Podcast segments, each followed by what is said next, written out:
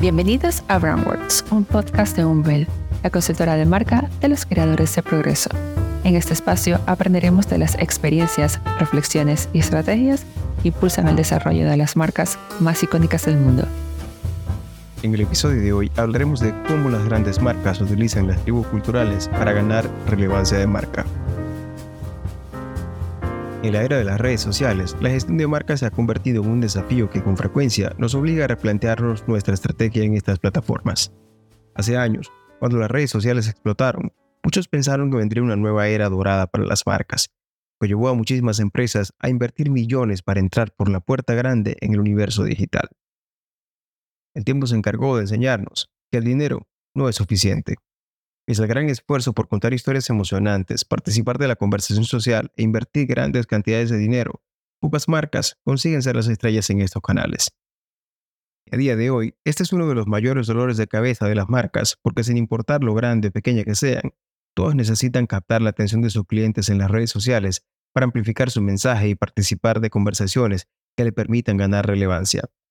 La cuestión está en que sin importar cuánto esfuerzo y recursos se inviertan, los resultados nunca son tan buenos como nos gustaría que fueran.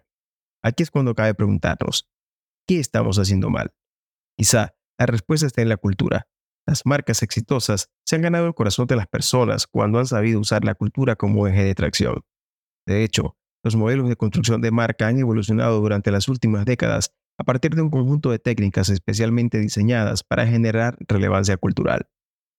Hoy no basta con diseñar una personalidad de marca distintiva que conecte con el cliente ideal. Tampoco es suficiente tener un propósito que impacte a la sociedad mejorando la vida de las personas.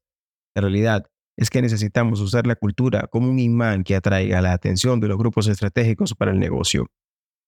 Y es aquí donde entra en juego el poderío de las redes sociales como canales de difusión cultural, por su increíble potencial para agrupar a las personas alrededor de ideologías que derivan en tribus profundamente polarizantes.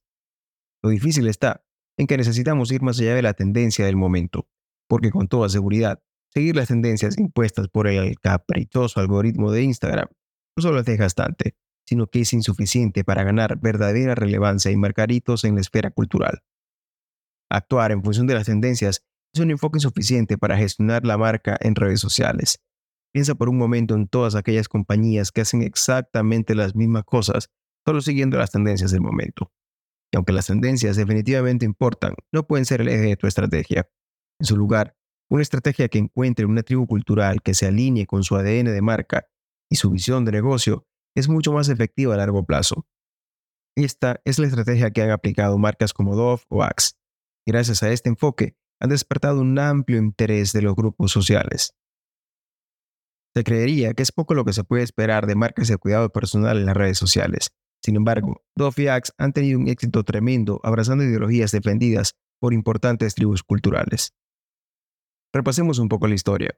A principios de los 2000, Axe comenzó a experimentar con la cultura con su aclamado efecto Axe. La marca logró captar la atención y hasta devoción de un nutrido grupo de hombres que se sentían amenazados tras las reiteradas críticas del movimiento feminista que desde los años 90 venía hablando de masculinidad heteropatriarcal. La irrupción de los medios sociales permitió a los hombres de todas las partes del mundo compartir opiniones en contra del movimiento feminista que criticaba su estilo de vida y masculinidad. Axe, por supuesto, capitalizó el descontento de esta tribu cultural con un mensaje irreverente y políticamente incorrecto que le valió crecimiento y reconocimiento mundial. Y aunque Axe ha dado un golpe de timón y actualmente defiende un nuevo ideal de masculinidad que sintetiza como el nuevo efecto Axe, sigue apuntando a su tribu cultural, donde la diversidad de razas, preferencias sexuales y pronombres son la norma. Es decir, se ajustó al nuevo contexto. Por su parte, Dove desafió todos los estereotipos de belleza tradicional y apostó por un enfoque mucho más diverso que celebra como la belleza real. En contraposición a los orígenes del macho alfa de Axe, Dove aprovechó el descontento de millones de mujeres que no se veían representadas en las modelos ultradelgadas, dando lugar a su famosa belleza real. Y este no es un enfoque precisamente nuevo. La adopción de temas culturales relevantes para la sociedad ha sido el secreto de muchas marcas a lo largo de la historia de los negocios. Dove y Axe son dos casos recientes que hemos sacado con pinza a manera de ejemplo, pero en el pasado las marcas se hacían con un lugar en la cultura gracias al patrocinio de programas de TV, el cine y los eventos. El modelo le funcionó porque básicamente los productores de cultura constituían un tipo de oligopolio. Pero la llegada de las redes sociales democratizó la esfera cultural, dejando las marcas fuera de la ecuación desde el momento en que las personas tuvieron la opción de no ver anuncios publicitarios y centrarse en aquello que realmente les interesa. Sin intermediarios, millones de personas atomizan alrededor de creencias, valores e ideales en común. Y ahí que Dove, Axe o Nike promuevan debates sobre temas que preocupan a la sociedad de hoy, convirtiéndose en militantes activos de causas sociales como la igualdad de género, un nuevo tipo de masculinidad y nuevos estándares de belleza con los que millones se sienten identificados. Este enfoque ha permitido a estas marcas ganarse el respeto de las multitudes y pasar de ser completamente irrelevantes hace dos décadas a ser marcas de culto. El divide y vencer hace toda la vida funciona. Al día de hoy, la mayoría de las marcas evita a toda costa la polarización y eligen no participar en las conversaciones de las multitudes culturales, pese a que éstas reclaman una participación más activa en los grandes debates sociales. Este espacio ha sido ocupado por personas comunes, ajenas a cualquier corporación y con un presupuesto bajísimo, pero con un contenido atractivo para millones de personas.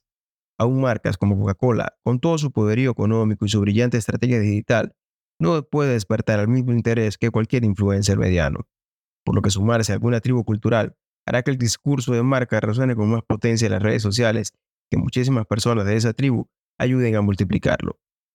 Si bien no hay una fórmula específica para el éxito, alinearse con alguna tribu cultural, disponer de una identidad atractiva y hablar en los mismos términos de la tribu son variables determinantes para resolver la ecuación.